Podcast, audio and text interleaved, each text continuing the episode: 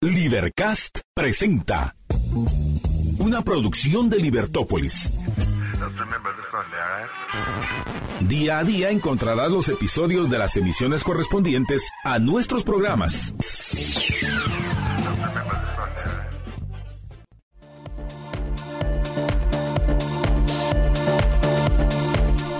Muy buenas tardes, estimados Radio Escuchas. Estamos en una nueva emisión de su programa Libertópolis al mediodía. Les saluda Jorge Jacobs. Más tarde se une con nosotros ya en unos minutos Marta Yolanda Díaz Durán.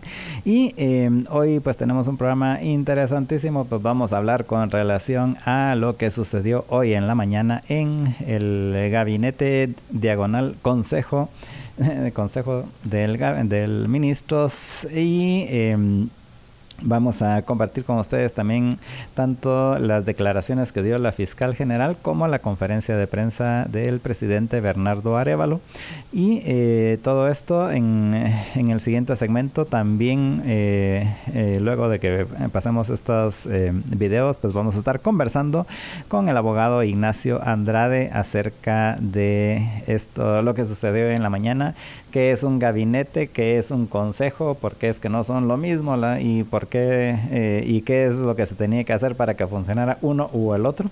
Y eh, pues de todo eso vamos a conversar con Ignacio en eh, a partir del el siguiente segmento junto con los videos repito de las las dos declaraciones la de la fiscal general y la del presidente Bernardo Arevalo luego también en, en el programa de hoy al fin, en el último segmento tendremos la Liber Cátedra con el juez Ricardo Rojas y hoy toca el capítulo 7 del libro que estamos viendo Sensaciones, percepciones y conceptos. Y eh, todo esto en el programa de hoy y eh, pues vamos a estar conversando principalmente sobre estos temas y pues todo lo que está sucediendo a... Em, en, las demás cosas que están sucediendo tanto aquí en em, en Guatemala como a nivel internacional eh, está recrudeciéndose la situación en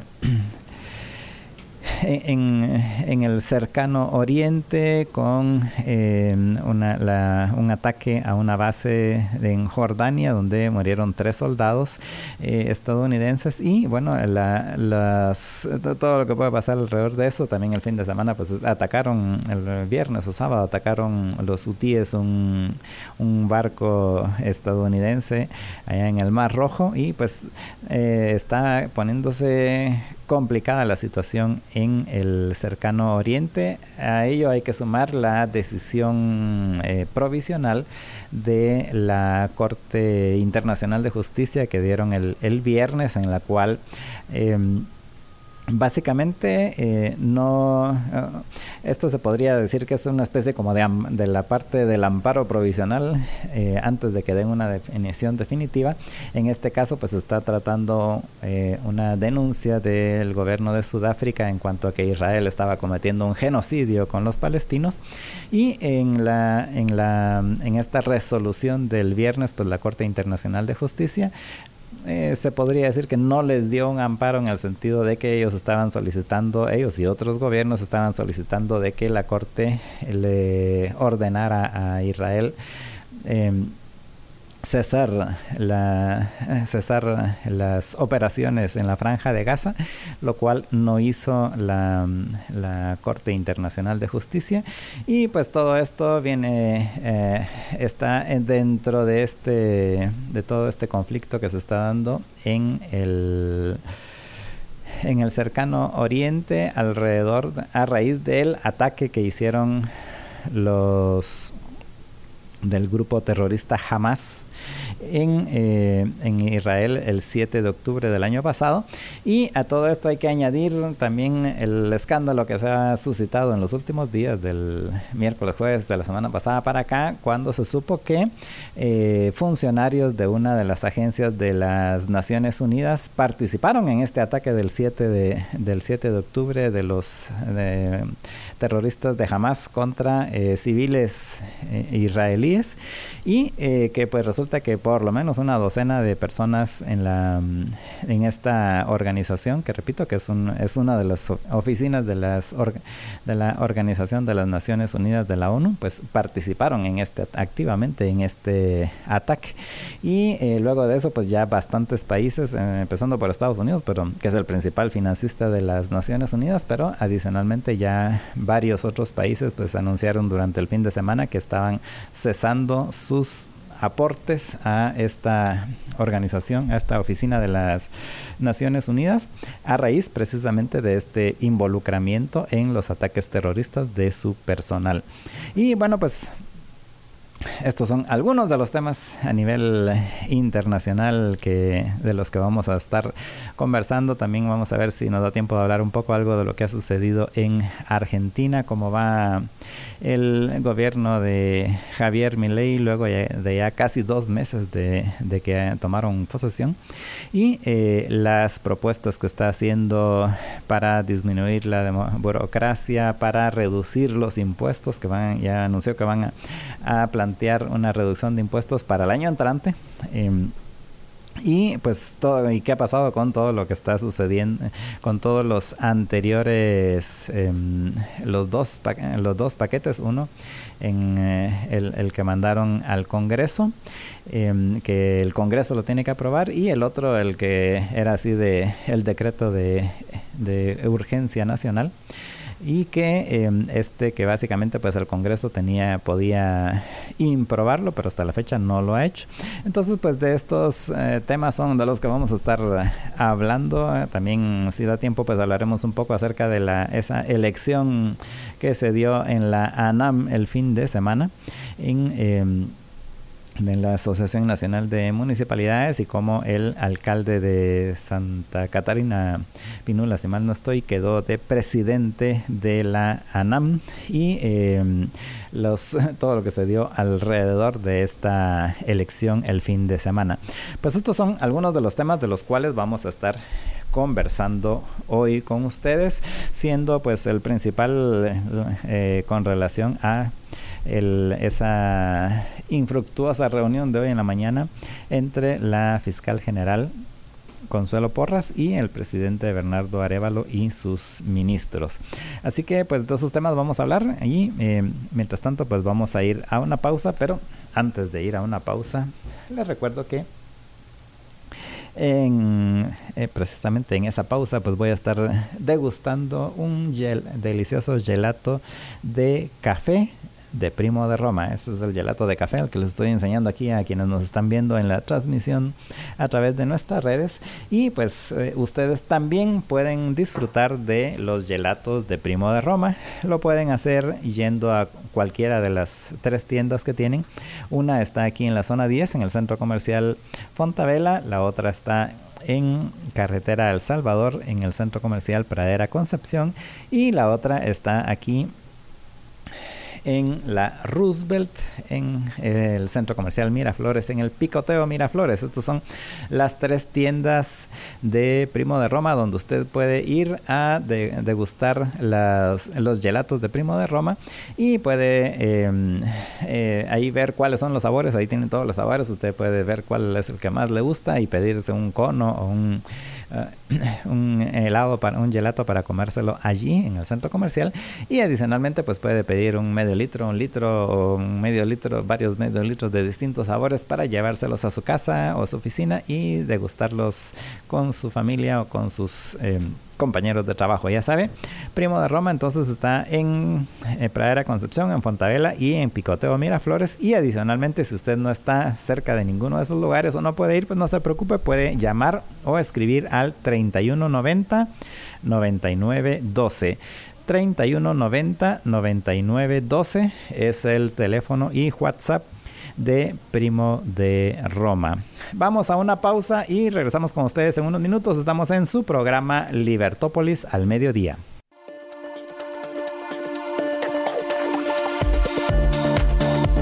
Muy buenas tardes, estimados amigos. Es para mí, Marta Yolanda Díaz Durán, un gusto unirme a la transmisión del mediodía de Libertópolis junto con Jorge Jacobs. George, buenas tardes. Buenas tardes, Marta Yolanda. Bienvenida al programa.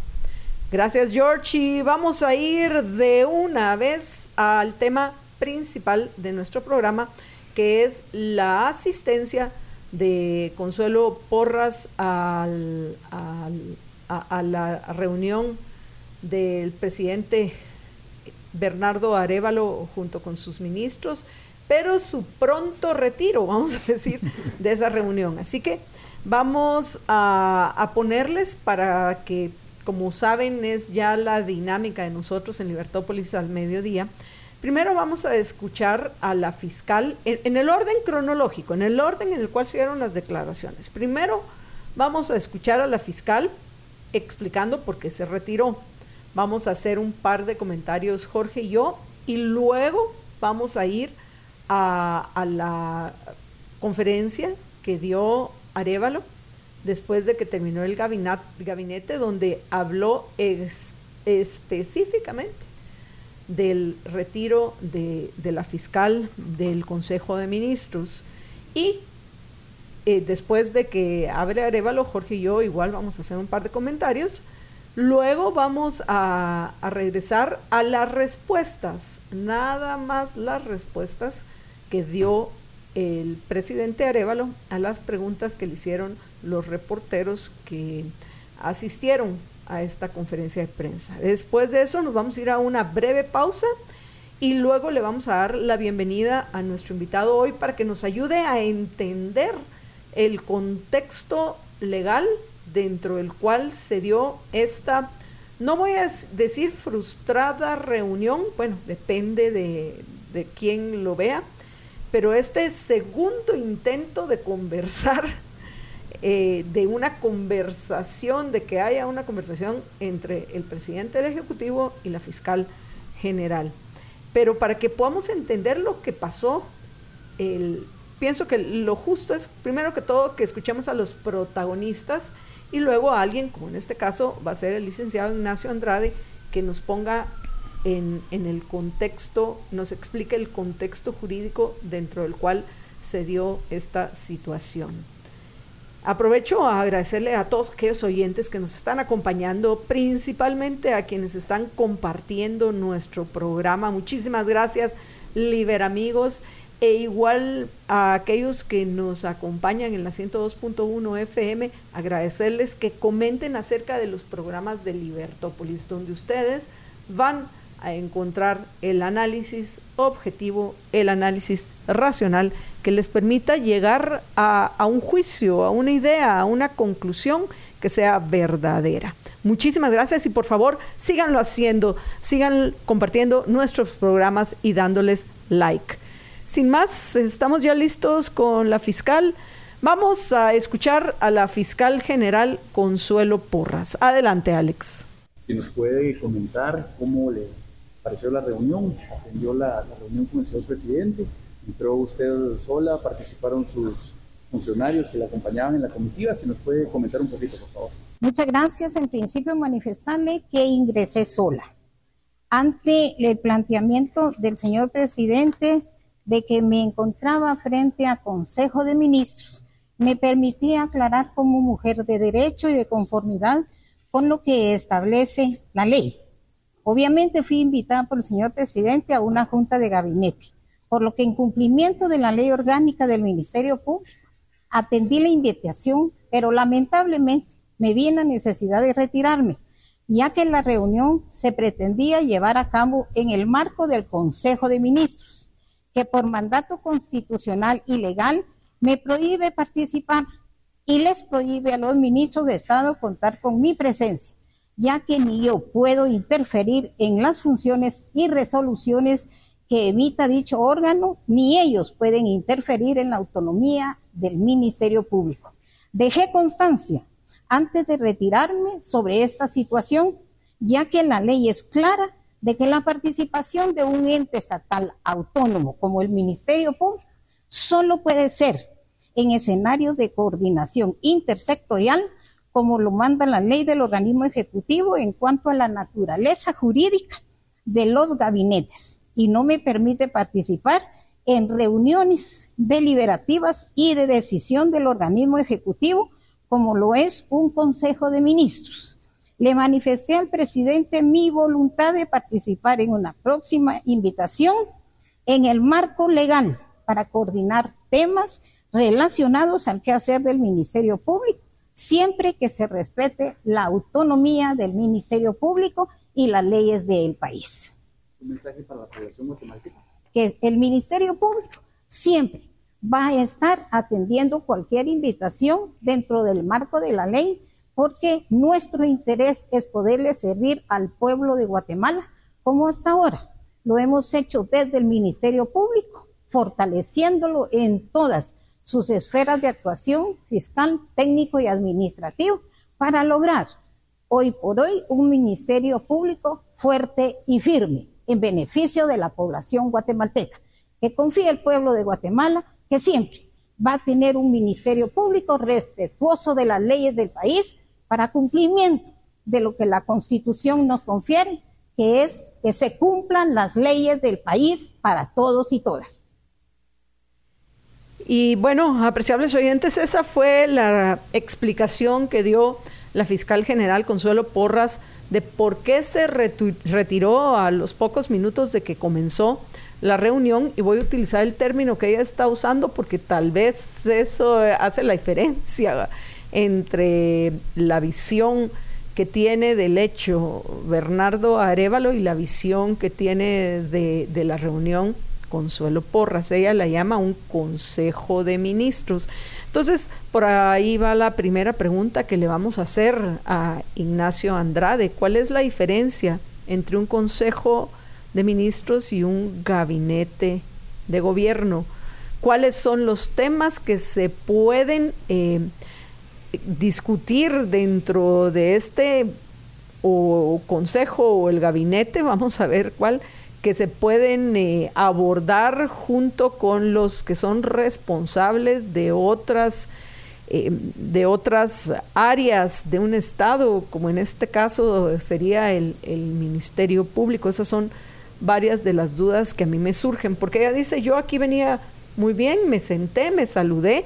Por cierto, no sé si vieron las imágenes, tenemos una foto eh, que Alex les va a poner donde Bernardo Arevalo, llega a saludar a Consuelo Porras y ella sonríe, parece que fue un encuentro cortés y hay que señalarlo porque ahorita ya están de nuevo reporteros y periodistas incluidos tratando de asusar el hormiguero.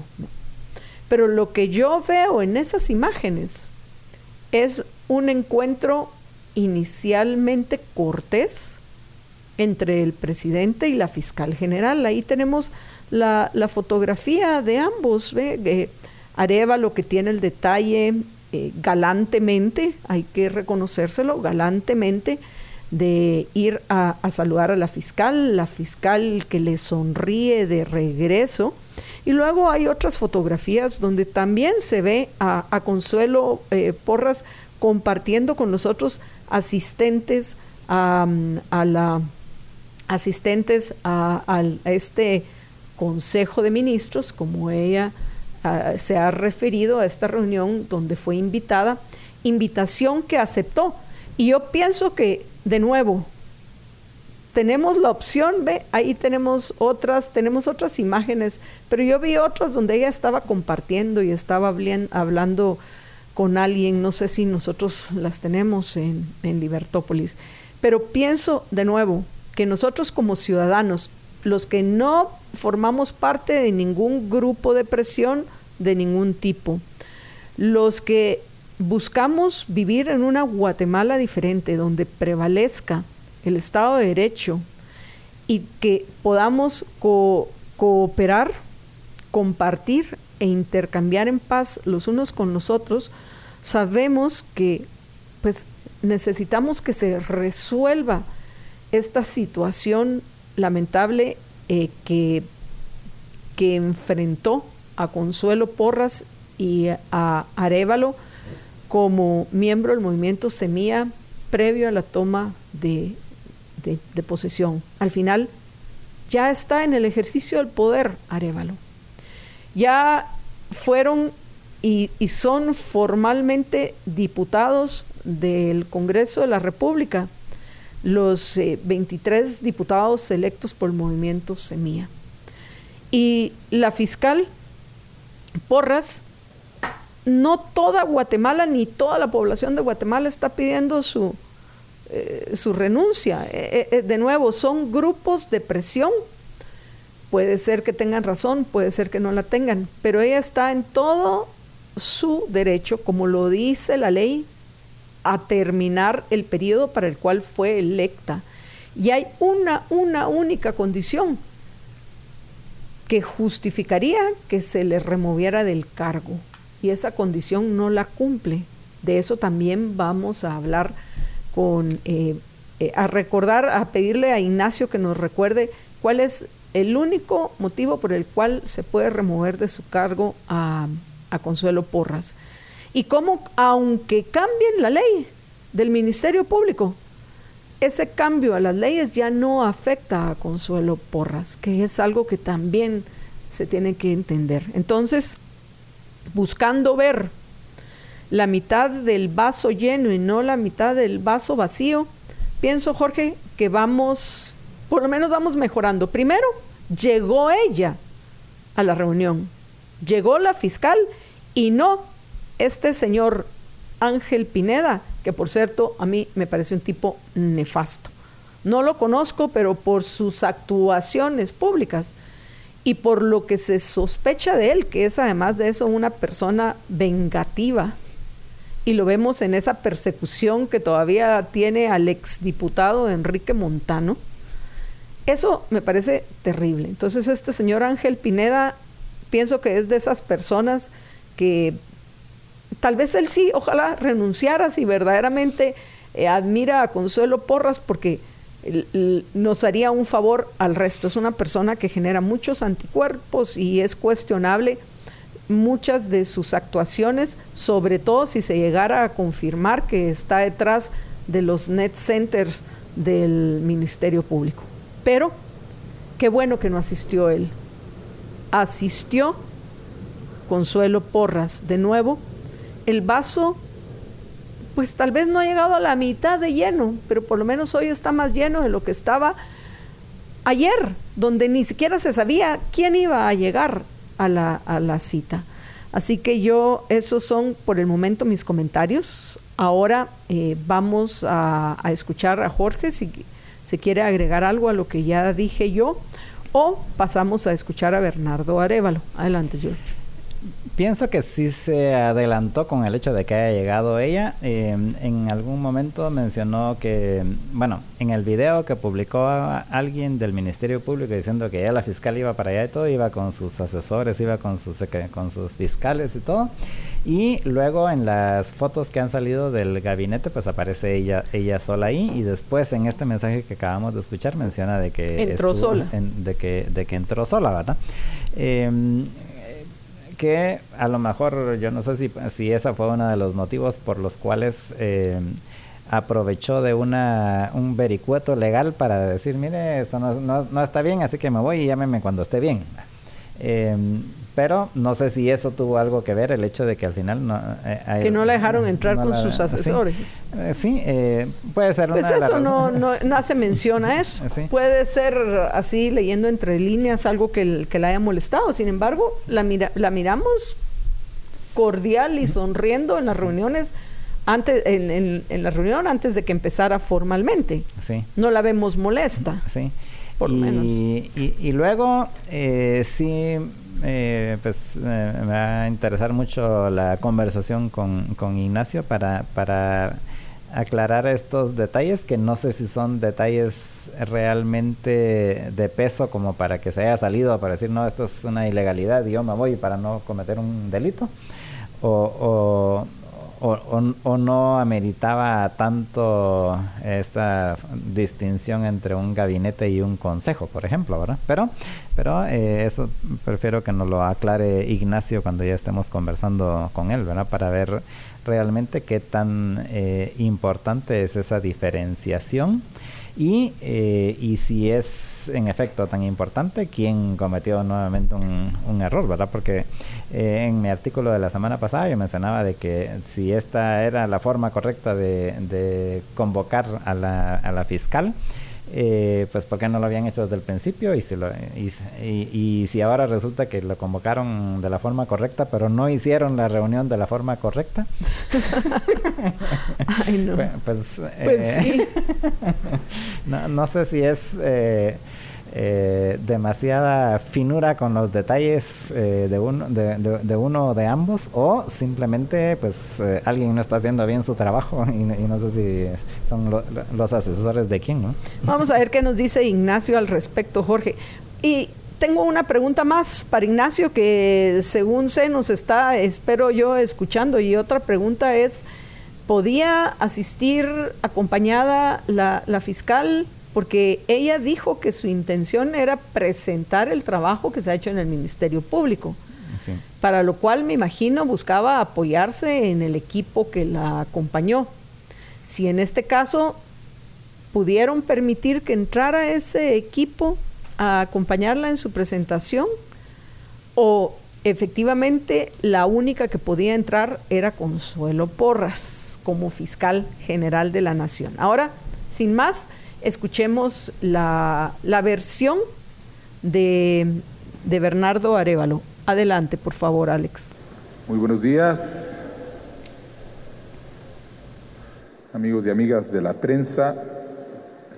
Una breve declaración en relación a la visita frustrada de la señora fiscal general a la reunión que tuvimos con los señores ministros esta mañana. El objeto de la invitación que se le hizo fue establecer una coordinación interinstitucional sobre aspectos de interés para el Gobierno de la República de conformidad con los artículos 134, 183, inciso M, y 251 de la Constitución Política de la República y reiteramos, en ningún caso se trató de discutir y pedir información sobre casos específicos. Por ejemplo, se estaba solicitando información sobre las políticas que el Ministerio Público está siguiendo a fin de ajustarlas a las políticas del gobierno. A manera de ejemplo, desde el año 2018 a la fecha, la Comisión Interamericana de Derechos Humanos ha registrado 12 medidas cautelares en relación a la vulneración al derecho a la libertad de expresión y de prensa, por lo cual era necesario conocer la política que ha seguido el Ministerio Público en la materia para poder hacer la coordinación y garantizar la vigencia de este principio como corresponde a un Estado democrático. La señora fiscal general estaba perfectamente enterada del objeto de la invitación en virtud de la recepción de los oficios por el Ministerio Público en fechas 19 y 24 de enero del presente año. Dichos oficios tenían perfectamente explícita cuál era el objetivo de la reunión. Y estos se enviaron de acuerdo con la ley orgánica del Ministerio Público, normativa que obliga, reitero, obliga a la señora fiscal a asistir y participar en estas reuniones con voz, pero sin voto, en cualquier junta de ministros de Estado. La señora fiscal general utilizando argumentos que no aplican y estamos utilizando con mucho cuidado la palabra no aplican, los adjetivos se los dejamos a cada uno de ustedes y de los oyentes, comunicó su decisión de retirarse de la Junta de Ministros, rehusándose a cumplir con su obligación legal establecida en el artículo cuarto de la Ley Orgánica del Ministerio Público, que señala, y cito, el presidente de la República podrá invitar al fiscal general para que participe en cualquier junta de gabinete o de los ministros de Estado. Repito, en cualquier junta de gabinete o de los ministros de Estado. En este supuesto, el fiscal general estará obligado a concurrir a la Junta con voz, pero sin voto.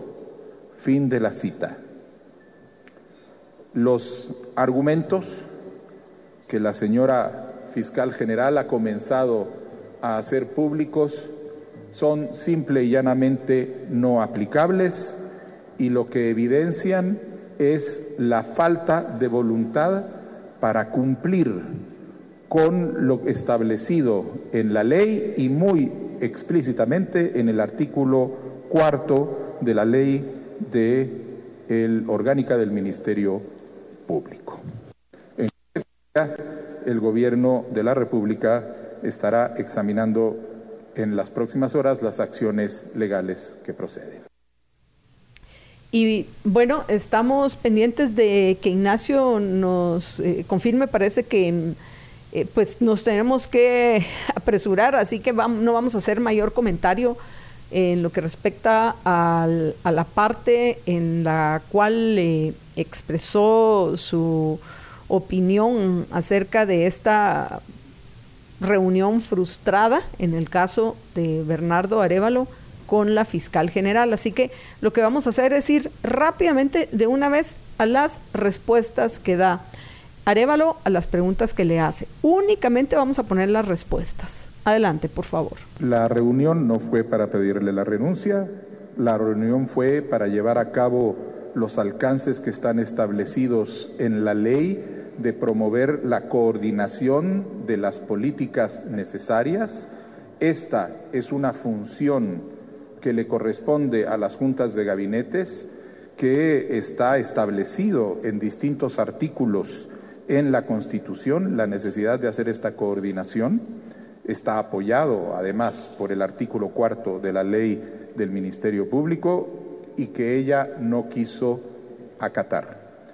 La estuvo, la reunión habrá sido de 10 a 15 minutos, eh, porque ella planteó su argumentación, se le hizo ver que la argumentación no era aplicable y estaba fuera de lugar, con lo que ella insistió en la argumentación y eh, intentó sostener un debate, pero en ese momento la invitamos a retirarse, ya que había dicho que no iba a participar y entonces eh, esa fue la duración.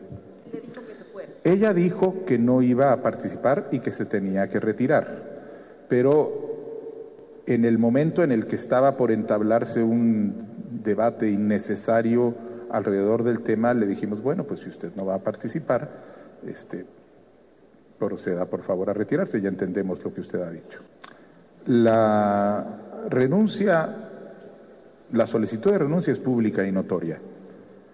Es del dominio público, ella la conoce y creo que está colocada sobre la mesa, de manera que es ella la que con sus actos define si la está aceptando o no. La reunión de hoy era una reunión que tenía como objeto avanzar en las funciones de coordinación de políticas entre el Ministerio Público y el Gobierno de la República, tal como está establecido constitucionalmente. Lo que nosotros hemos identificado es que hay una negativa de ella a actuar de acuerdo a lo que está establecido legalmente en la ley orgánica del Ministerio Público, en la Constitución Política de la República y en consecuencia estamos viendo cuáles son las opciones que corresponden a esta negativa.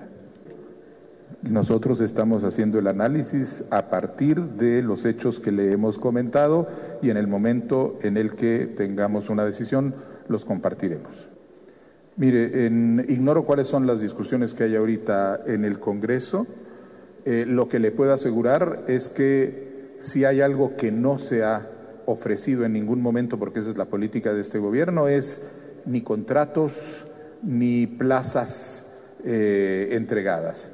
En el marco de los procedimientos establecidos para contratar a las personas de acuerdo a los criterios de mérito, eh, que son los que se van a seguir usando en cada lugar, ahí podrá presentar cualquier persona sus currículums para poder ser considerados y los contratos de obra pública son decididos en función del plan de gobierno y de las necesidades establecidas en este, no están sujetos a una negociación. Ahora, nosotros entendemos que en el Congreso de la República hay diputados distritales que están interesados en acompañar y facilitar la tarea de desarrollo del gobierno en sus departamentos y en ese sentido les hemos dicho que pues nuestras eh, las dependencias del gobierno podrán eh, participar, ellos podrán participar en estos procesos dentro de los marcos que establece la ley. Para aclarar el procedimiento, cuando nosotros lo que hemos visto es que no existía una voluntad de participar y entonces la asistencia era simplemente para dar una impresión de que se estaba cumpliendo sin realmente tener la intención de hacerlo. Eso fue lo que quedó manifiesto cuando venía con una serie de argumentaciones sobre por qué no puede participar, argumentaciones que son, como nosotros hemos dicho, no aplicables, pura y llanamente. Eh, posteriormente se le hizo y se le explicó por qué no eran aplicables esos argumentos, cuál era la lectura correcta de las leyes que ella estaba citando y en ese momento se empezó a desarrollar un debate en donde ella insistía que no se iba a, eh, a permanecer.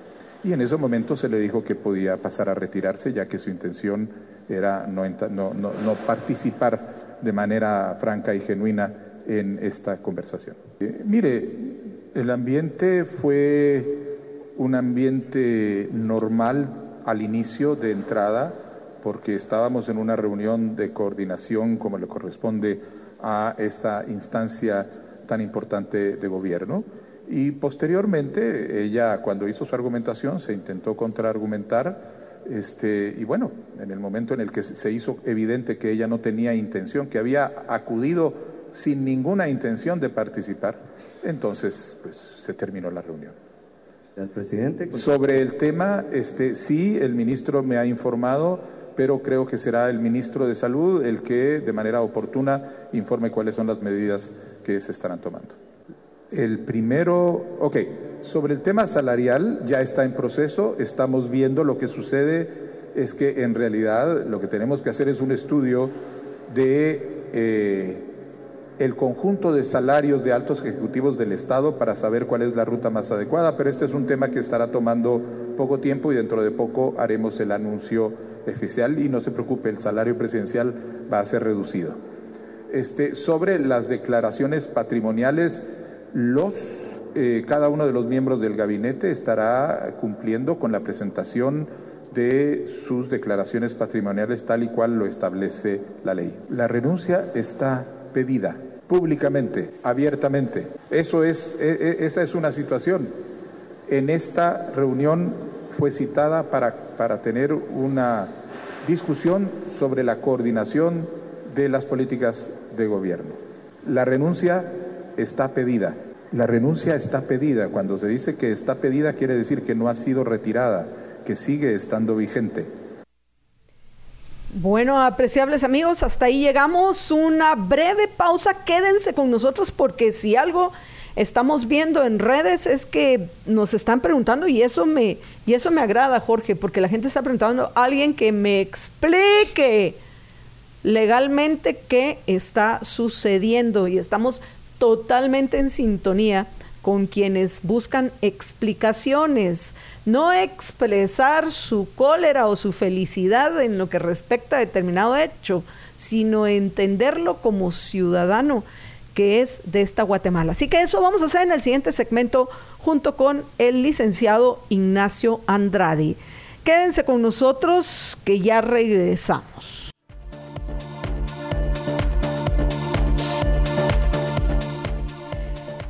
Estamos de regreso en la emisión del mediodía de Libertópolis. Vamos a, rápidamente a un anuncio importante que tiene para ustedes Jorge Jacobs y luego le vamos a dar la bienvenida a el licenciado Ignacio Andrade. Adelante, George. Así es, los embutidos Santa Lucía te invitan a disfrutar de una vida sana y con sabor.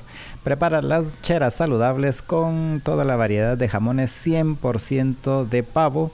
Sorprende a tu familia con deliciosas comidas preparadas con chorizos, salamis y salchichas, así como también con la exquisita ensalada de jamón Santa Lucía. Y este año pues cumple tu meta de bajar esas libras de más de diciembre. Come sin culpa y rico con embutido Santa Lucía. Puedes realizar los pedidos al 4151 8768. 4151 8768 es el teléfono de pedidos a domicilio de Embutido Santa Lucía en tu mesa todo el día. Ahora sí, démosle la bienvenida al licenciado Ignacio Andrade. Ignacio, buenas tardes, bienvenido. Sí, buenas, buenas tardes a Marta Yolanda, buenas tardes Jorge, buenas tardes a la audiencia. Buenas tardes. Ignacio, gracias nuevamente por acompañarnos y segundo, también gracias por la espera, pero consideramos importante escuchar completa las, eh, las explicaciones que, que dieron tanto la fiscal general Consuelo Porras como el presidente del Ejecutivo Bernardo Arevalo en lo que respecta a esta reunión que al menos Arevalo considera frustrada de hoy por la mañana. Yo veo que por lo menos ya asistió Consuelo Porras y quiero ser optimista, racional, porque sé que se tiene que resolver este entuerto para que todos a trabajar, como en alguna ocasión lo dijo el expresidente y exalcalde hoy fallecido Álvaro Arzú, cada mico en su columpio, pues cada mico en su columpio. Y cada uno de ellos a cumplir sus funciones y a cada uno de ellos nosotros los ciudadanos exigirles que, que cumplan con su trabajo. Creo que eso es lo que buscamos la mayoría de los guatemaltecos, no los que de alguna forma estamos involucrados, ya sea políticamente o emocionalmente con cualquiera de los grupos que están encontrados el resto, los guatemaltecos, que somos la mayoría, queremos que esto se resuelva, pero obviamente hay dos personas que tienen visiones diferentes en lo que respecta a lo que está pasando. Entonces yo solo quiero leer dos artículos, el artículo 3, que no lo voy a leer eh, completo porque lo del presupuesto no, no vale la pena para ahorita, que es el artículo 3 de la ley orgánica del Ministerio Público que dice autonomía. El Ministerio Público actuará independientemente por propio impulso y en cumplimiento de las funciones que le atribuyen las leyes sin subordinación a ninguno de los organismos del Estado ni autoridad alguna, salvo, salvo, lo establecido en esta ley. ¿Qué es lo que establece esta ley? Y luego en coordinación, el artículo 4 dice, el presidente de la República podrá invitar al fiscal general para que participe en cualquier junta del gabinete. Y quiero hacer énfasis en esto, junta del gabinete, porque ese es el término que utilizó Bernardo Arevalo, mientras que la fiscal habló del Consejo de Ministros. Eh, pero bueno, regreso otra vez al punto, para que participe en cualquier junta del gabinete o de los ministros de Estado. En este supuesto, el fiscal general estará obligado a concurrir a la junta con voz, pero sin voto entonces, mi primera pregunta, Ignacio, ¿cumplió la fiscal con su obligación de concurrir a la Junta, aunque se haya retirado prematuramente o haya estado durante pocos minutos en la Junta? Eh,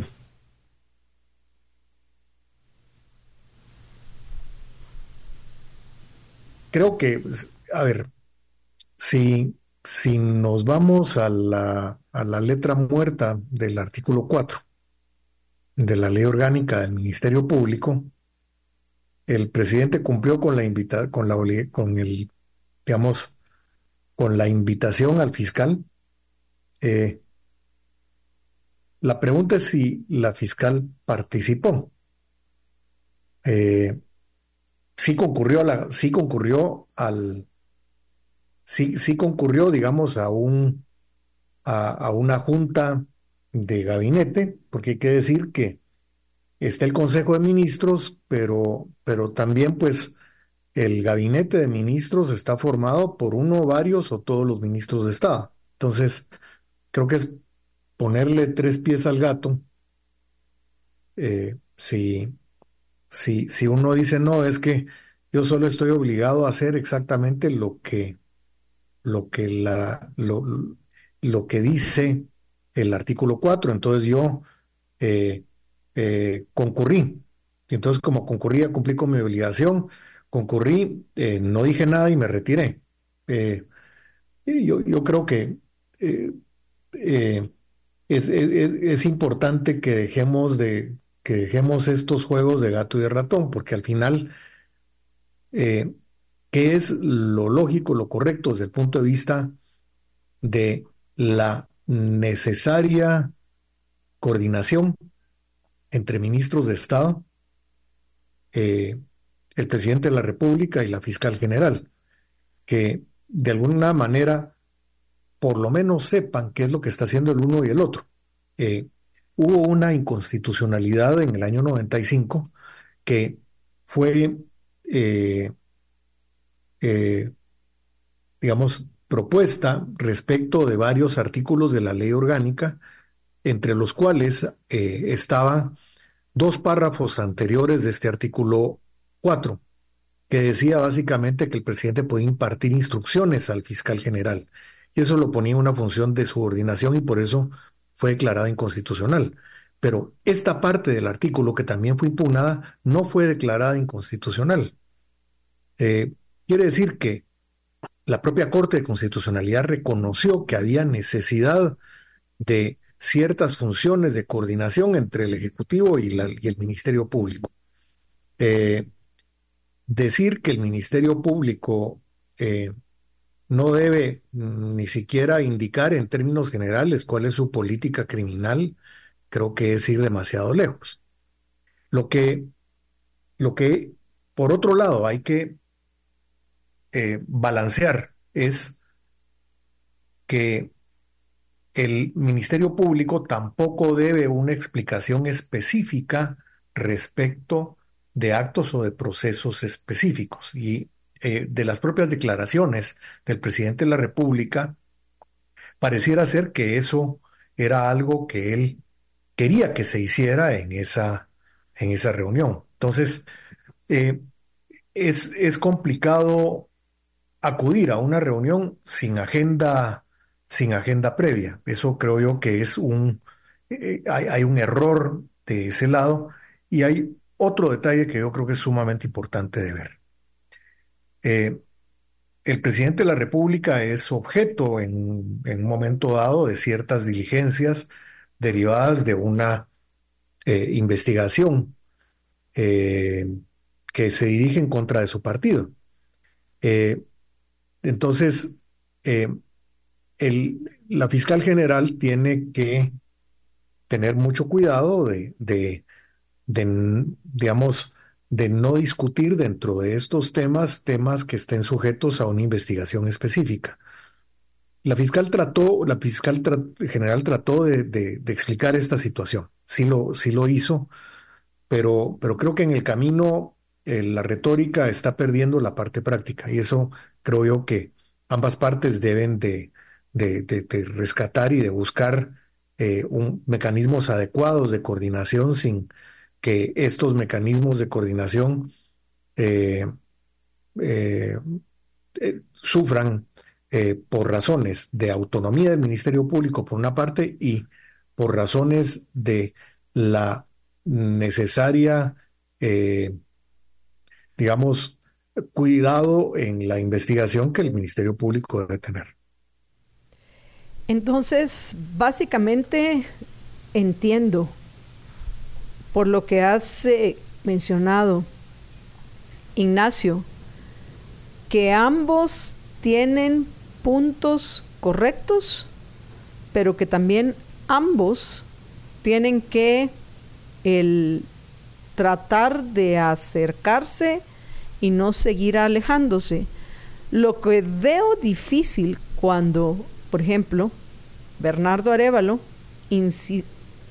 vamos a una pregunta que le hicieron los reporteros, regresó al tema que pienso hoy los mantiene alejados tanto a la fiscal como al presidente Arevalo, que es esa insistencia de él de mantener la petición a Consuelo Porras de que renuncie. Entonces, pues bueno, es, pensaría yo, para cualquier ser humano sería complicado. Te invito a que vengas a esta reunión.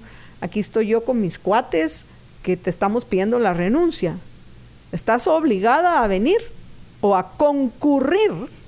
Voy a utilizar los términos porque dentro del positivismo, por eso es que estoy haciendo tanto énfasis en los términos, Ignacio, porque reconociendo que lamentablemente nuestro sistema es un sistema positivista, efectivamente la definición del término puede hacer la diferencia entre un fallo u otro fallo.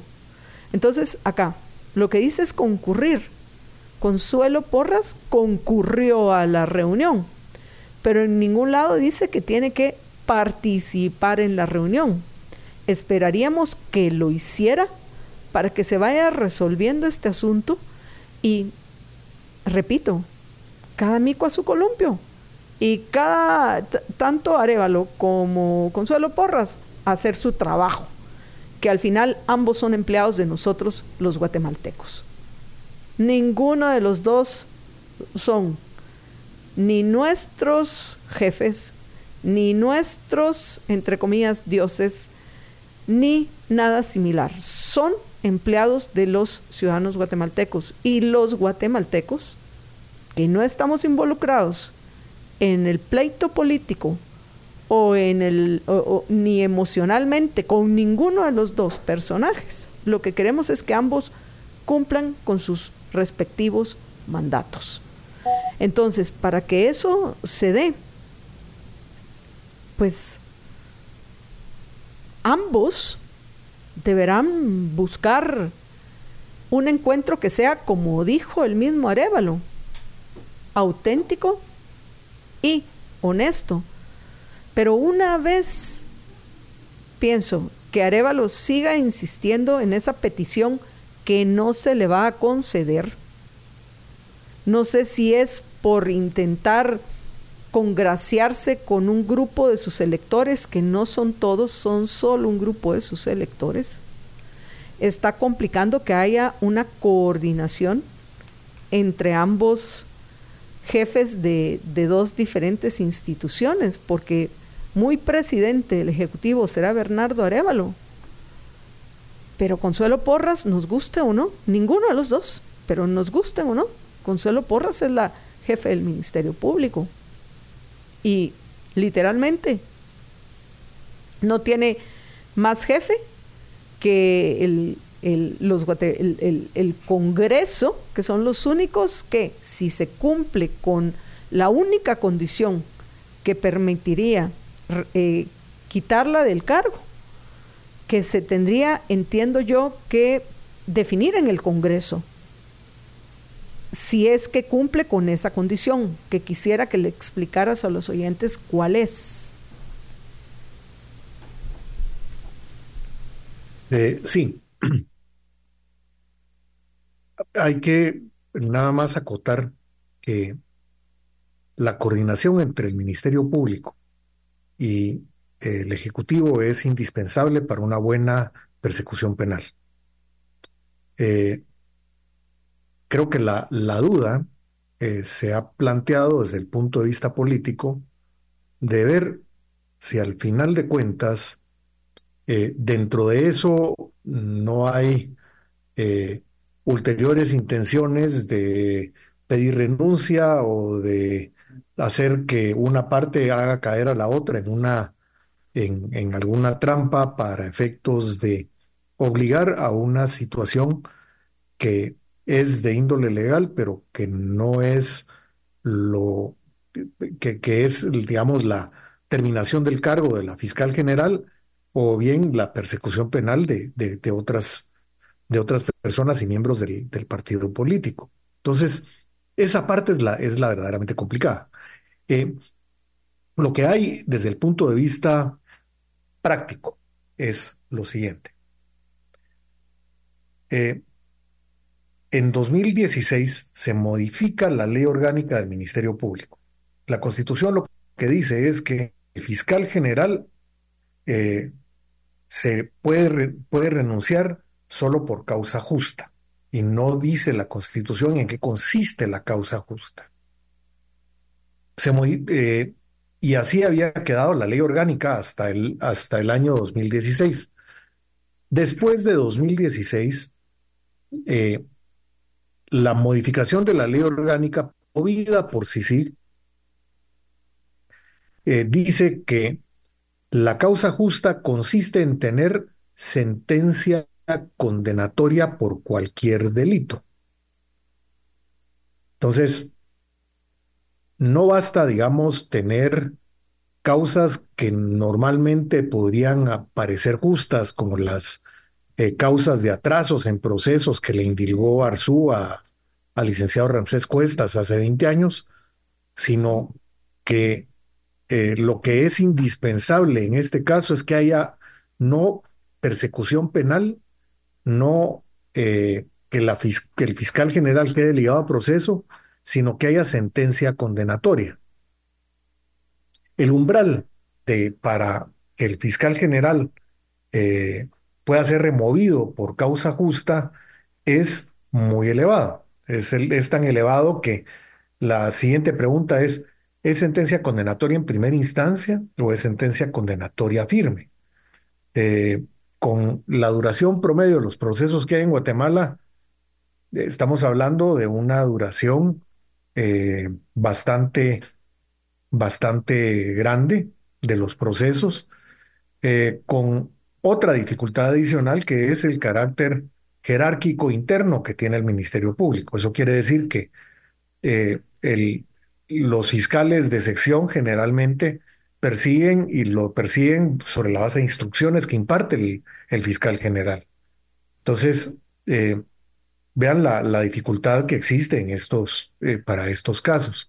Entonces, es sumamente complicado básicamente llegar a este umbral y lo que eh, Naciones Unidas tiene una serie de principios eh, que se refieren a los principios de la autonomía de los fiscales que fueron establecidos en una conferencia de Naciones Unidas en el año 2006-2007. Y, y, generalmente lo que buscan es tener independencia y autonomía. Eh, el, problema que tenemos en, Guatemala es que el balance de esa independencia y autonomía se ha ido demasiado hacia un lado y demasiado hacia el otro. Eh, entonces, el efecto al final de cuentas es el, siguiente. Por eso es que se ha hablado de la modificación a la ley orgánica del Ministerio Público. Eh, no sin la dificultad básicamente de cuál es el momento a partir de que entre en vigor esa modificación, si entra en vigor para esta fiscal general o para el fiscal general que sea electo eh, una vez esta ley entre en vigor. Esa es una de las dudas que es una de las dudas que hay. La otra es si el fiscal general incumple deberes que la ley le establece, en cuyo caso puede haber un, un sí podría haber eventualmente, digamos, un antejuicio, eh, pero que también requiere de un total de 107 votos. Entonces, las, la, dificultad al final es, eh, creo yo que es, es el problema político tal vez más importante que pueda haber. El, el fiscal general, si tiene una investigación en contra del, del, de, quien es presidente de la República, no puede modificarse la ley para efectos de permitir que esa investigación o que una investigación no se lleve a cabo. Creo que es mala política criminal en términos generales el, ah, el modificar una ley en una forma casuística. Eso, eh, eso creo que es, sería un, precedente terrible. Entonces, eh, no se puede, no se debe modificar la ley orgánica por una razón casuística. Eh, la parte relativa a la manera en que la, en que la ley opera en cuanto a la coordinación necesaria es algo que también debe ser importante y la pregunta en el fondo con esto que ocurrió hoy es si, si la fiscal incurre o no en un incumplimiento de deberes. La fiscal cumple formalmente con haber concurrido a la, al, al, gabinete o a la sesión de gabinete. Eh, la fiscal tiene el argumento adicional que ella fue citada a un consejo de ministros, pero su obligación es de concurrir a un gabinete y por eso ella se acopio de un artículo específico de la ley del organismo ejecutivo. Creo que es eh, interpretar la ley de una forma tal vez demasiado formalista hacer eso, eh, pero ella sí cumplió con su deber de concurrir. Entonces, eh, como que seguimos en punto muerto en una situación que debe tener una, una solución práctica. El único que puede sufrir a resultas de esto es la necesaria cooperación que debe haber entre el Ejecutivo y, la, el Ministerio Público. Hay un eh, comentario del, presidente Arevalo en, en, su, cuando él hace su exposición previa a las preguntas que le hacen los reporteros.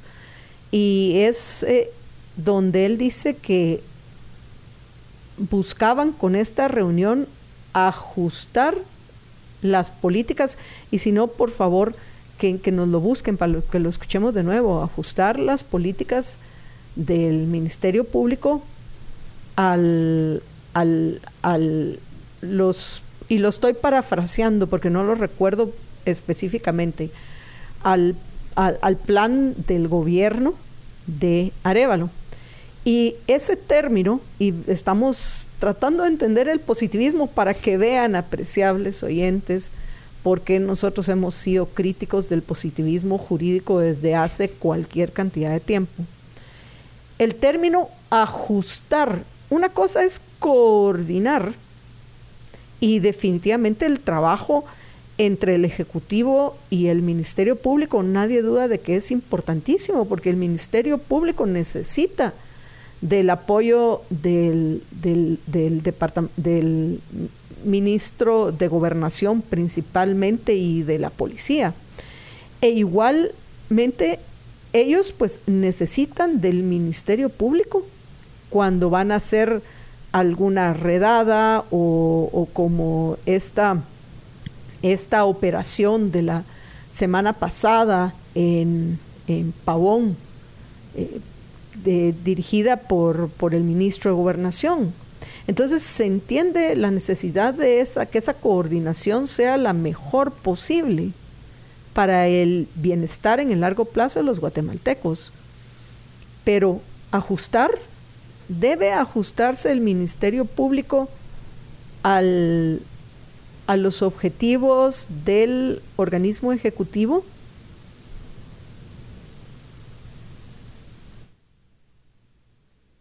Eh, Creo que hay que eh, reiterar algunos aspectos de algunos fallos de la Corte de Constitucionalidad al respecto. Eh, y eh, los fallos de la Corte de Constitucionalidad que ha habido dice que, por ejemplo, la autonomía funcional implica que en el ejercicio de sus funciones el fiscal general no está subordinado a autoridad alguna. Eh, entonces la pregunta es si este ajuste al plan de gobierno implica una subordinación. Eh, creo que debe de implicar una necesaria coordinación, pero la independencia de la acción penal en términos generales eh, lo, se hace básicamente con una con eh, una amplitud que le es propia al Ministerio Público. Entonces el Ejecutivo, digamos, no le es dable decir esta clase de delitos no me los persigas tanto o esta otra clase de delitos sí perseguímelos. Bien, el Ministerio Público está encargado de la aplicación de la ley. Eh, lo que sí puede hacer en, un momento dado es establecer eh, qué, qué mecanismos conjuntos en un momento dado pueden coadyuvar a una persecución penal más eficiente. Entonces, e, es, una función que, que, el, que en todo caso es más a nivel de coordinación y no de ajuste, porque ajuste, eh, el ajuste bien podría ser al revés. El fiscal general bien podría decir, mire, eh, eh, quiero pedirle, por favor, que para efectos de la política de persecución penal de este despacho, usted me coadyuve con A más B más C más D. ¿Quién ajusta la política a qué? El, el Ejecutivo, al Ministerio Público, el, y, por eso es que al final de cuentas, la función eh, de los funcionarios públicos, del Ejecutivo, del Ministerio Público, son funciones de ser depositario de la, de la autoridad. Cumplen con la ley, pero en calidad de ser depositario de la autoridad quiere decir que se ejerce con, que, se ejerce con cuidado y que se ejerce con un fin, que es el bien común. Y esa, esa parte es, esa parte del ajuste, eh, creo que mm, me, parece que eh, es, es más un, tema de una necesaria coordinación, que es el inicio de la primera carta que mandó, primer párrafo de la primera carta que mandó el presidente Arevalo a la fiscal general. Entonces, creo que hay que regresar a, esa, a, ese aspecto. Jorge. Eh, Ignacio, yo tengo una duda existencial aquí. ¿Cuál es la diferencia entre gabinete y consejo? Porque, por ejemplo, en la Constitución solo se menciona consejo. El gabinete o la palabra gabinete per se ni siquiera aparece. Eh, y, en la ley y, en el Ministerio Público dice junta de... Y, yo por eso lo quise leer. En el artículo 4 dice junta del gobierno. En, cual, en cualquier junta del gabinete o de los ministros de Estado, dice en, la, en el artículo 4. Coordinación. El presidente de la República podrá invitar al fiscal general para que participe en cualquier junta del gabinete o de los ministros de Estado. Eso es lo que dice él. O sea, junta y, y, como tal se refirió Arevalo a, a, la reunión como junta. Entonces, ¿qué, qué onda? ¿Junta, consejo, eh, gabinete? ¿Hace alguna diferencia? Porque ella dice que ella no puede estar en un consejo de, ministros, pero sí en una junta del gabinete. ¿Cuál sería la diferencia? La, eh, hablando básicamente del positivismo al que has hecho referencia, eso está definido en los artículos del 16 al 18 de la ley del organismo ejecutivo. Eh, eh, lo que pasa es que la la ley del organismo ejecutivo uno puede, uno puede escoger a veces eh, ciertos artículos y desechar otros. Y yo creo que uno tiene que leer la, ley en forma completa. El artículo 16 establece que el Consejo de Ministros se da cuando el presidente de la República preside la reunión de todos los ministros de Estado debidamente convocados por el presidente para ello. Eh, entonces, la fiscal fue muy positivista cuando dijo, mire, a un Consejo de Ministros yo no puedo acudir porque no soy miembro. Eh, pero luego el artículo 18, que al que también hizo referencia la fiscal en su, en su alocución, por lo menos la, la que yo vi oral que, que dijo, dice que para fines de coordinación, de diseño, gestión y acciones políticas, así como la discusión y formulación de propuestas que atañen a más de un ministerio, eh, podrán funcionar gabinetes específicos creados por acuerdo gubernativo. Estos se integran reunidos en sesión por los ministros y otros funcionarios de alto nivel administrativo titulares de órganos o representantes de entidades afines al objeto de los estudios que toca abordar a cada gabinete específico. Entonces, a eso hizo referencia la fiscal. Y, y, sin embargo, también está el artículo 17. Funciones del Consejo de Ministros, además de las que le asigna la Constitución y la ley, el Consejo de Ministros tiene eh, eh, tiene las funciones siguientes. Entonces, la ley orgánica del, Ministerio Público sí le asigna una función, aunque no quedó claro por la manera en que, en que estuvo, en que se dio su, la vigencia de, esta, de este artículo de la ley orgánica, eh, no lo, no, no sé, lo que quedó vigente fue solo uno de tres párrafos que tenía ese artículo. Entonces eso hace que su lectura sea un poco difícil de entender y por esa razón eh, lo, que, lo, que, lo que pasa en un momento dado es que si nos vamos a lo que dice la, la ley propiamente, no queda nada claro y por eso todo este, eh, es, este enredo entre si es Consejo de Ministros, si es un gabinete específico, si lo que la fiscal espera para poder actuar es que se cree un gabinete específico para luego acudir. Ella dejó la puerta abierta para ese, para ese propósito, pero dijo que quedaba la, la puerta abierta para concurrir a reuniones con varios ministros de Estado. Eh, eso me llamó la atención. Eh, pero, pero al final eh, regreso a qué es lo que sufre. Lo que sufre en términos generales es la sensación que tiene la población de que no hay coordinación en la persecución criminal en este momento y eso creo que de largo plazo va a ser malo para el país. Entonces, eh, básicamente, una vez estén todos los ministros de Estado, es Consejo de Ministros. Con un ministro que no hubiera llegado, ya no es Consejo de Ministros, pregunto. Y entonces, sí, pero pueden estar no hubiera tenido Pueden, estar, los viceministros. A ver, no, pero regreso otra vez al punto que la fiscal general aduce de que era Consejo de Ministros. Entonces, para que solo sea junta de gabinete, lo que se necesitaba es que no llegara uno de los ministros, ni viceministros, ni nadie.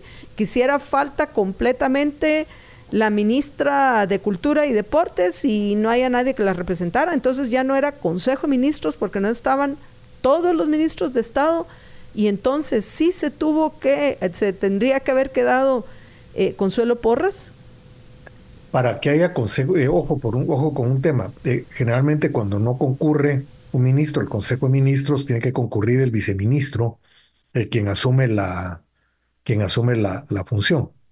Eh, Entonces... Eh, perdón, perdón. Eh, creo, Ignacio, que no me estoy explicando bien.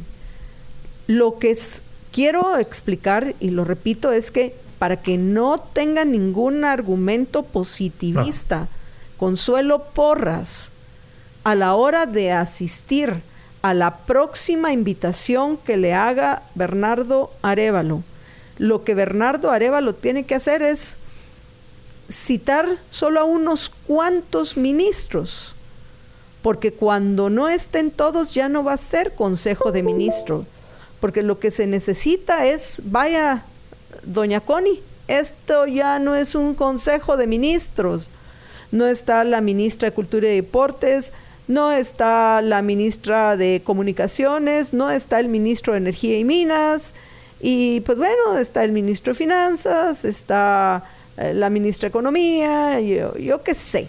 Pero el punto es que no sea Consejo de Ministros. Es mi punto, me queda claro que una vez están representados todos, es Consejo de Ministros y que lo va a presidir el presidente de la República. Entonces la excusa va a ser siempre la misma. Entonces, si ese es el motivo ahora, pues lo que procedería es hacer una junta de gobierno con algunos ministros para que llegue Consuelo Porras y haga la presentación de lo que quiera. ¿Correcto?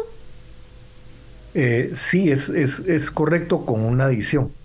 Y es que la creación de gabinetes específicos, que es a lo que se refiere el artículo 18 y lo citó la fiscal, es que para fines de coordinación eh, eh, digamos, se pueden crear gabinetes específicos. Eh, y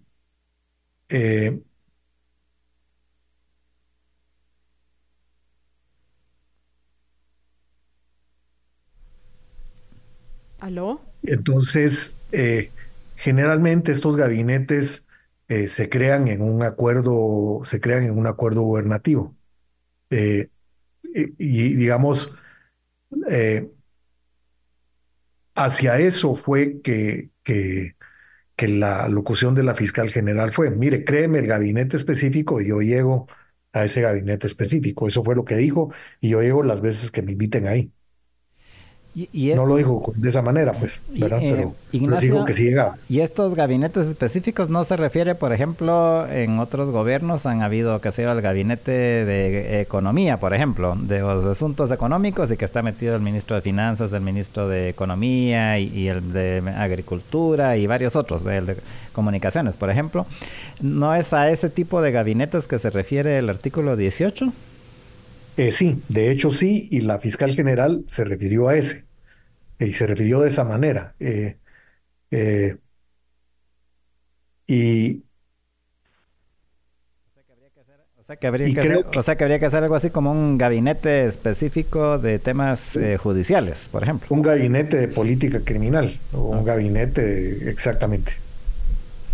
Ah, ok. Entonces se crea el, se crea el gabinete y luego pues el gabinete compuesto por el presidente y los ministros eh, eh, eh, que, lo, que, lo, que lo formen, es ahí donde, donde comparece, pero al final estamos retrasando una reunión necesaria. Eso es lo que yo, eso es lo que yo veo. De ahí a para ir por lo menos finalizando con mis preguntas, no sé si Jorge tiene alguna otra.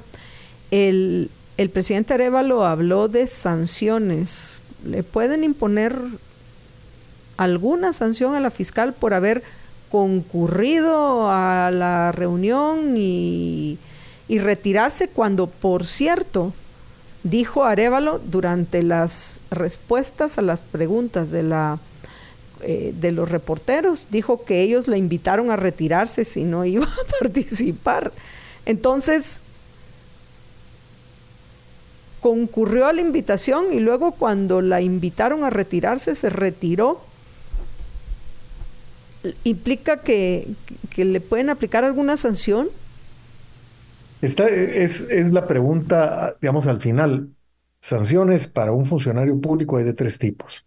Sanción penal, sanción civil eh, por responsabilidad y sanción administrativa. Eh, la sanción penal es básicamente la yo cometí un delito y básicamente se paga con una con una pena o con una multa. Eh, ese es entonces al hablar de un hecho sancionable se habla de eso. Eh, se puede hablar de una responsabilidad administrativa, no creo que el presidente se haya estado refiriendo a eso. Y, la responsabilidad civil menos, porque al final pues es una responsabilidad que en todo caso le tocaría perseguir a la Procuraduría General de la Nación. Pero pero, o sea, regreso, es, eh, eh, el presidente ya ha hablado varias veces de la posibilidad de un incumplimiento de deberes y ese es el, ese es, eh, a eso me refiero con el juego del gato y el ratón que, que, se está jugando ahora. incurrió la fiscal en un incumplimiento de deberes, pues no, no desde el punto de, vista que sí concurrió. Ahora, la pregunta es, ¿participó? pues eh, si no se le dio la oportunidad de participar, eh, puede, que, puede que no haya sido así, ¿verdad? Tenemos que terminar, Ignacio. ¿Algo más que querrás agregar?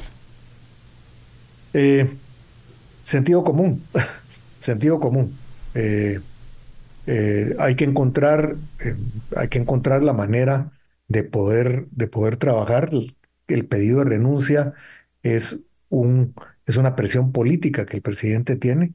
Eh, eso está dificultando en este momento y, toda la relación entre el Ministerio Público y el Estado.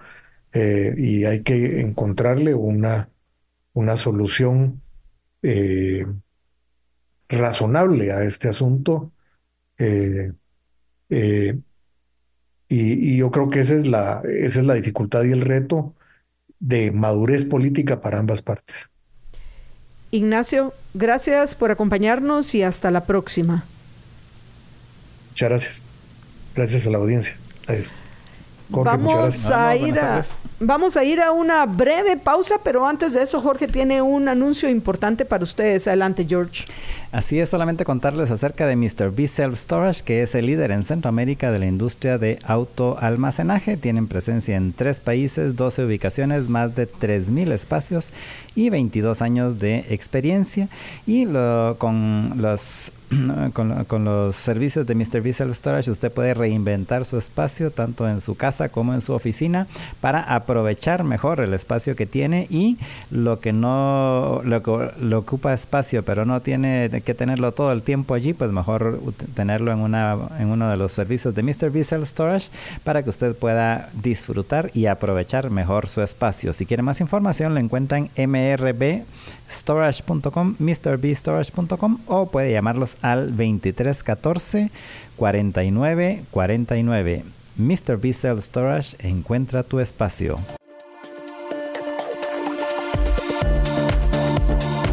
De regreso en eh, la emisión del mediodía de Libertópolis. Antes de cualquier cosa, les quiero recordar lo importante que es que cuiden su salud, que cuiden su sistema digestivo, que por, por ahí andan algunos que dicen que tienen males estomacales por la situación política. Así que qué mejor recomendación que tomen como hábito de vida, como hábito de vida el aloe vera gel de ELA para cuidar su sistema digestivo. Yo lo digo por experiencia propia y duermo como, pues voy a utilizar una frase común, duermo como angelito y disfruto de la vida, de las eh, viandas y las bebidas en la justa medida que se me antojan. ¿Por qué?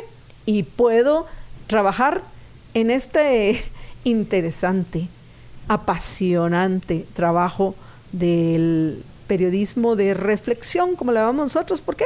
Porque tomo todos los días, como hábito de vida, una onza del aloe vera gel de ELA, que usted puede pedir al WhatsApp 49 50 34 14 49 50 34 14.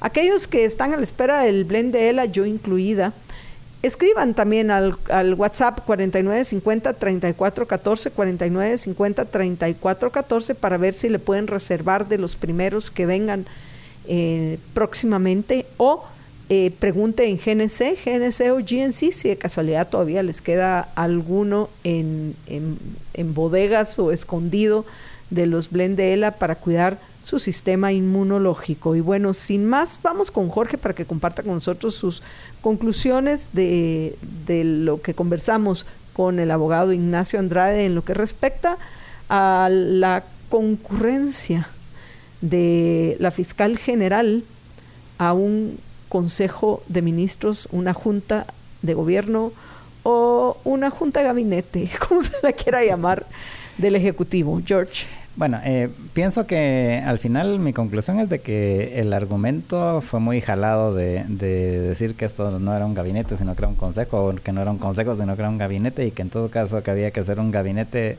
específico, porque si el tema era lo del gabinete específico, lo pudieron haber dicho desde antes, eh, y eh, entonces hacer un gabinete específico, que yo creo que es, que, que es muy jalado, aunque si quieren, pues vaya, que sea esa, que sea esa la ruta. Pero sí pienso de que eh, el argumento hoy de la fiscal eh, fue muy jalado.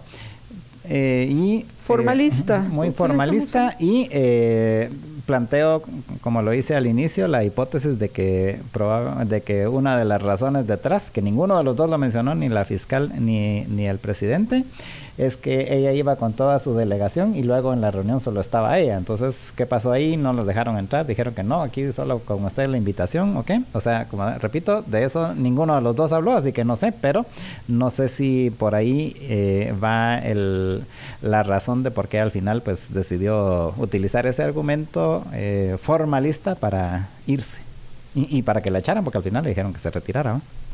Bueno, yo dejaré mis comentarios para mañana más de los que ya he hecho, porque tenemos que terminar Jorge y yo, porque viene con ustedes el, el, juez, que también es doctor Ricardo Rojas, en nuestra Libercátedra semanal. Recuerden que si usted quiere aclararse las ideas, si usted quiere poder tomar mejores decisiones, tenemos que aprender y eso es lo que hacemos en la Liber Cátedra. Aprendemos para aprendemos porque nosotros las vemos y compartimos con otros que también quieren aprender, que quieren conocer, que quieren emitir mejores juicios, que quieren tomar mejores decisiones en su vida.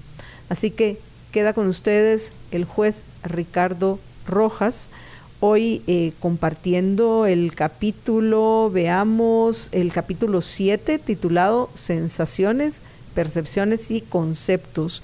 Este es uno de los básicos a entender, básicos, entender la diferencia entre una sensación, una percepción y cómo formamos conceptos para poder pensar correctamente. Así que considero que es una de las cátedras más importantes que vamos a tener la oportunidad de escuchar y o ver. Que cuídense muchísimo porque una sola vida tienen. Sean felices, muy, pero muy felices. Bien, eh, continuando con lo que estábamos hablando sobre la, epistemología de, la filosofía de Ayn Rand, decíamos que eh, uno de los puntos, de los pilares fundamentales de la filosofía de Rand es su defensa de la razón y de la racionalidad, pero entendida desde una perspectiva individualista, ¿no? Decíamos, hablábamos de la razón como facultad individual que cada ser humano tiene para identificar e integrar el, material que los sentidos nos proveen y a partir de allí elaborar conocimiento y acumular conocimiento que nos permite sobrevivir. Eh, la importancia de justamente el uso de la razón es que es la herramienta fundamental que tenemos para, para sobrevivir. El, ser humano no se maneja con un código instintivo de respuestas automáticas, como ocurre con, con otros animales o con eh, los vegetales, sino que debemos elaborar voluntariamente eh, todo el, el, conocimiento necesario para, para poder tomar decisiones voluntariamente también y actuar frente a las distintas alternativas que, tenemos. Em, de allí la importancia no solo de, la razón, sino que de la importancia del, mecanismo por el cual se elaboran los conocimientos, no se elabora eh, todo ese material que los sentidos nos proveen. Por eso Rand desarrolló una teoría en, en este libro, La Introducción a la Epistemología Objetivista, que es uno de los eh, libros fundamentales de Rand, eh, hemos hablado que la mayoría de los trabajos sobre las distintas ramas de la filosofía en el pensamiento de Rand fueron básicamente eh, conjuntos de ensayos que ella fue escribiendo obviamente ensayos escritos en un orden lógico, eh, pero la introducción a la epistemología objetivista es uno de los pocos libros de Rand que no constituyen un conjunto de ensayos, sino que fue un trabajo escrito deliberadamente para explicar los principios epistemológicos. Y eh, ella le dedicó bastante tiempo a la teoría de los conceptos, es decir, cómo el ser humano elabora conceptos, que es un punto esencial de eh, la posibilidad de adquirir conocimiento y poder actuar en, eh, la vida. Y ella hace un encadenamiento lógico y jerárquico en tres, eh, respecto de tres puntos esenciales, ¿no? de tres elementos esenciales que son las sensaciones, las percepciones y los conceptos. Lo que le permite a ella elaborar una explicación de cómo nosotros pasamos de la información que nos proveen los sentidos.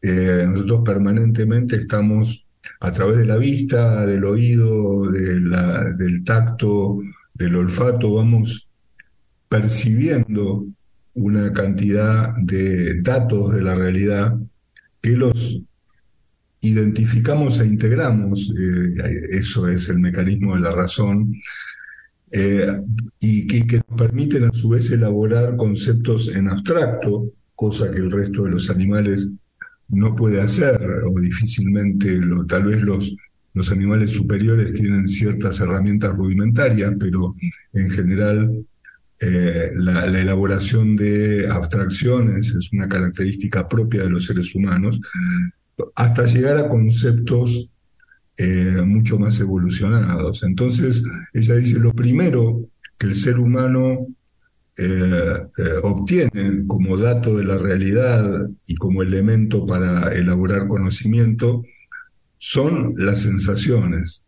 Frío, calor, dolor, placer, son sensaciones que el cuerpo humano percibe directamente, eh, que, siente directamente a través de los sentidos. Eh, y este es la primera, el primer elemento que nos permite eh, em, empezar a extraer conclusiones de lo bueno y lo malo de, y, y a definir ciertos eh, elementos de la realidad.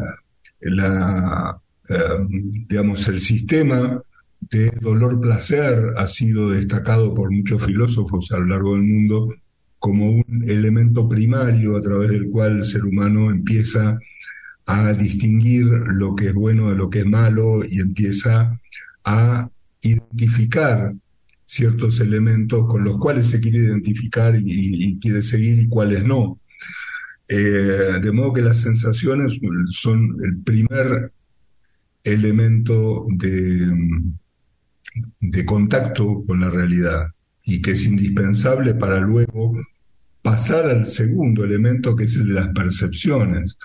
Obviamente uno siente dolor y luego percibe eh, eh, el elemento que le ocasiona el dolor y, eh, o, el placer y empieza a percibir de esa realidad cuáles son los elementos que, que lo rodean y, a través de los cuales uno tiene que elaborar el conocimiento necesario para tomar sus decisiones. De las sensaciones pasamos a las percepciones y de las percepciones pasamos a los conceptos, que ya son una elaboración completamente mental de, eh, digamos, de formación de conclusiones en la mente del ser humano a partir de toda esa información que nos proveen los sentidos a través de sensaciones y percepciones y que nos permite ya elaborar conceptos abstractos. Eh, y, en este sentido hay un orden jerárquico. Uno primero empieza a eh, elaborar conceptos sobre las percepciones, eh, sobre, sobre lo que siente, luego sobre lo que percibe y identifica más elaboradamente, hasta finalmente llegar a elaborar conceptos de meras creaciones de la mente del ser humano, que si bien están basadas en su percepción de la realidad, eh, en definitiva pueden llegar a ser conceptos de cosas que no necesariamente existen en la realidad físicamente. Eh, entonces uno puede elaborar un concepto de mesa, por ejemplo, eh, y el concepto de mesa tendrá que ver con sus percepciones respecto de ciertos elementos con patas y una, una, superficie lisa y plana y, paralela donde se pueden apoyar objetos y que eh, sirve a múltiples propósitos vinculados con poner objetos encima. Y a partir de ahí de, la, de, la, de las percepciones de los distintos elementos como la forma, eh, la utilidad, etcétera, uno elabora un concepto de un elemento primario, como puede ser una mesa, pero el elemento mesa nos permite, por ejemplo, avanzar en la, en la creación de conceptos hacia conceptos más elaborados, y entonces podemos elaborar un concepto de mueble que involucra a una cantidad mayor de elementos eh, que están unidos por la finalidad, por ejemplo, ¿no? Es una silla, una mesa, una, eh, una, biblioteca, etcétera, eh, que tiene cada una de ellas formas diferentes y aptitudes diferentes y, finalidades diferentes, todas están unidas por una definición común genérica que permite elaborar el concepto de mueble. Y a partir del concepto de mueble yo puedo elaborar un concepto de casa, y a partir de un concepto de casa puedo eh, elaborar un concepto de ciudad, y así sucesivamente puedo ir generando conceptos cada vez más abstractos, más complejos y más elaborados, que parten de eh, la, digamos, los, conceptos primarios basados en la percepción de los sentidos o por los sentidos. Em, el punto fundamental aquí es que los conceptos están vinculados fundamentalmente con las percepciones. La sensación es un elemento primario indispensable para elaborar conceptos, pero la sensación misma no, permite elaborar conceptos. Es decir, eh, uno siente frío, siente calor, o siente dolor, o siente placer, pero esos son datos, datos de la realidad que no se convierten en conceptos y que incluso, eh, dice Rand, ni siquiera quedan registrados en la memoria, son simples ah, reacciones del organismo frente a determinados estímulos a los sentidos. Eh, pero para que uno pueda recordar que poner la mano en la hornalla eh, produce dolor porque uno se quema, tiene que elaborar un concepto a nivel perceptual en primer lugar y luego conceptual. De lo contrario, la mera percepción de dolor que uno sintió originalmente cuando puso su mano en la hornalla no permite elaborar conocimiento hacia el futuro, a menos que uno pase al estadio siguiente, que es el de la percepción y luego la elaboración del concepto. De modo que la sensación es un punto fundamental para llegar a la percepción y a su vez el concepto final está basado en las percepciones, de modo que eh, el nivel de, eh, perceptual del ser humano es el, eh, nivel fundamental donde el conocimiento y los conceptos son elaborados. Em, y todo ese conocimiento, en, términos de Rand, es conocimiento contextual, esto es, como ya hemos visto en, ediciones pasadas, el conocimiento humano es limitado, de modo que eh, está limitado por las propias limitaciones de la, de capacidad de conocer y va evolucionando permanentemente. Nosotros vamos adquiriendo conocimiento y perfeccionando conocimiento y muchas veces detectando errores y dándonos cuenta de que ciertas cosas que pensábamos que eran de cierta manera no lo son.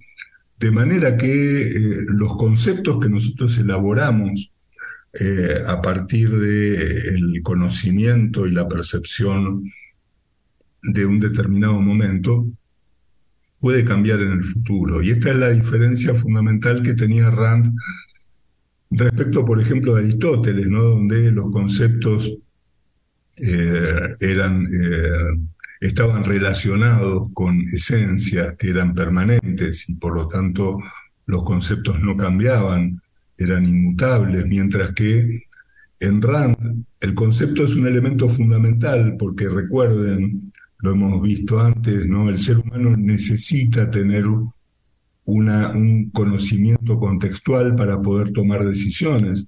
Si yo dudara de la ley de gravedad, por ejemplo, de que las cosas caen, podría tratar de salir flotando eh, por el aire desde los estudios de Libertópolis en el piso 19 eh, y seguramente me caería al vacío y me mataría. O sea que yo eh, admito que existe la ley de gravedad en el contexto del conocimiento actual y si no lo hiciera estaría dudando permanentemente qué decisiones tomar y mi vida sería muy difícil y probablemente no duraría mucho tiempo. De modo que los seres humanos necesitamos un contexto de conocimiento a partir del cual tomar decisiones y por eso la importancia del conocimiento para el ser humano. Pero también sabemos que ese conocimiento está dado en el contexto del esfuerzo que hemos hecho hasta el momento para adquirirlo. Em, y, en, este sentido hay un, un punto importante que tiene que ver con el concepto de objetividad en la filosofía de Rand. Ustedes saben, la filosofía de Ayn Rand se le da el nombre de objetivismo, y objetivismo está vinculado con la objetividad tanto en el área de la metafísica y de la epistemología, como estamos viendo ahora, como también en el área de la, de la ética o moral, como vamos a ver más adelante. Eh, la objetividad implica, desde el punto de vista metafísica, reconocer la supremacía de la existencia sobre la conciencia humana. Esto es, la realidad existe independientemente de nosotros y es como es. No la podemos cambiar ni, la podemos pretender que sea como nos gustaría, sino que es lo que es y hay que aceptarla tal cual es y actuar en consecuencia hay elementos de la realidad que pueden ser modificados, pero para ser modificados primero tienen que ser aceptados y eh, eh, reconocidos como tales y luego actuar en consecuencia para que si uno si se puede y uno quiere poder modificarlos para el, provecho para el provecho propio. Y, en términos de, eh, epistemológicos la objetividad implica reconocer que el conocimiento se adquiere por un, a través de un mecanismo, que es el, uso de, la razón, y a través de un método, que es el uso de la lógica. Esto es, la razón es la facultad que nos permite adquirir conocimiento, eh, identificando e integrando el material que nos proveen los sentidos. Eh, la lógica es un método de eh, llevar a cabo ese proceso de identificación e integración basado en las reglas que han sido desarrolladas originalmente por Aristóteles muy correctamente y que Ayn sigue, y, recordando las tres leyes fundamentales de la lógica a partir de las cuales se deriva todo el conocimiento lógico formal, que son eh, la ley de identidad, las cosas son lo que son, eh, la, idea de no contradicción, algo no puede ser y no ser al mismo tiempo en un mismo contexto, y el tercero excluido, eh, una cosa es o no es, pero no hay una tercera alternativa. Eh, respetando estas tres leyes básicas es que se ha desarrollado la lógica como método de evaluar el material que nos proveen los sentidos. Eh, ha desarrollado eh, la epistemología a partir de estos conceptos que, como ven, tienen una fuerte influencia de Aristóteles y del, pensamiento aristotélico y lógico, pero con algunas diferencias, como vimos en el caso de los conceptos y en otros. Eh, pero lo que resalta Rand fundamentalmente es que como el uso de la razón es una facultad porque se ejerce voluntariamente, nadie automáticamente hace análisis racionales, sino que tiene que hacer el esfuerzo. Ese esfuerzo es terriblemente valioso porque la supervivencia del ser humano depende de que tome esas decisiones y que sean las decisiones lo más correctas posible. Eh, de modo que de ahí la importancia de la epistemología y dentro de la epistemología la importancia del uso de la razón por parte de los seres humanos.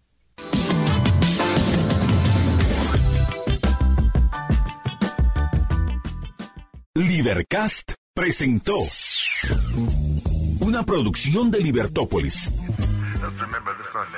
Recuerda suscribirte y dejarnos cinco estrellas para que continuemos trabajando en producir más podcasts de tu interés. Libertópolis.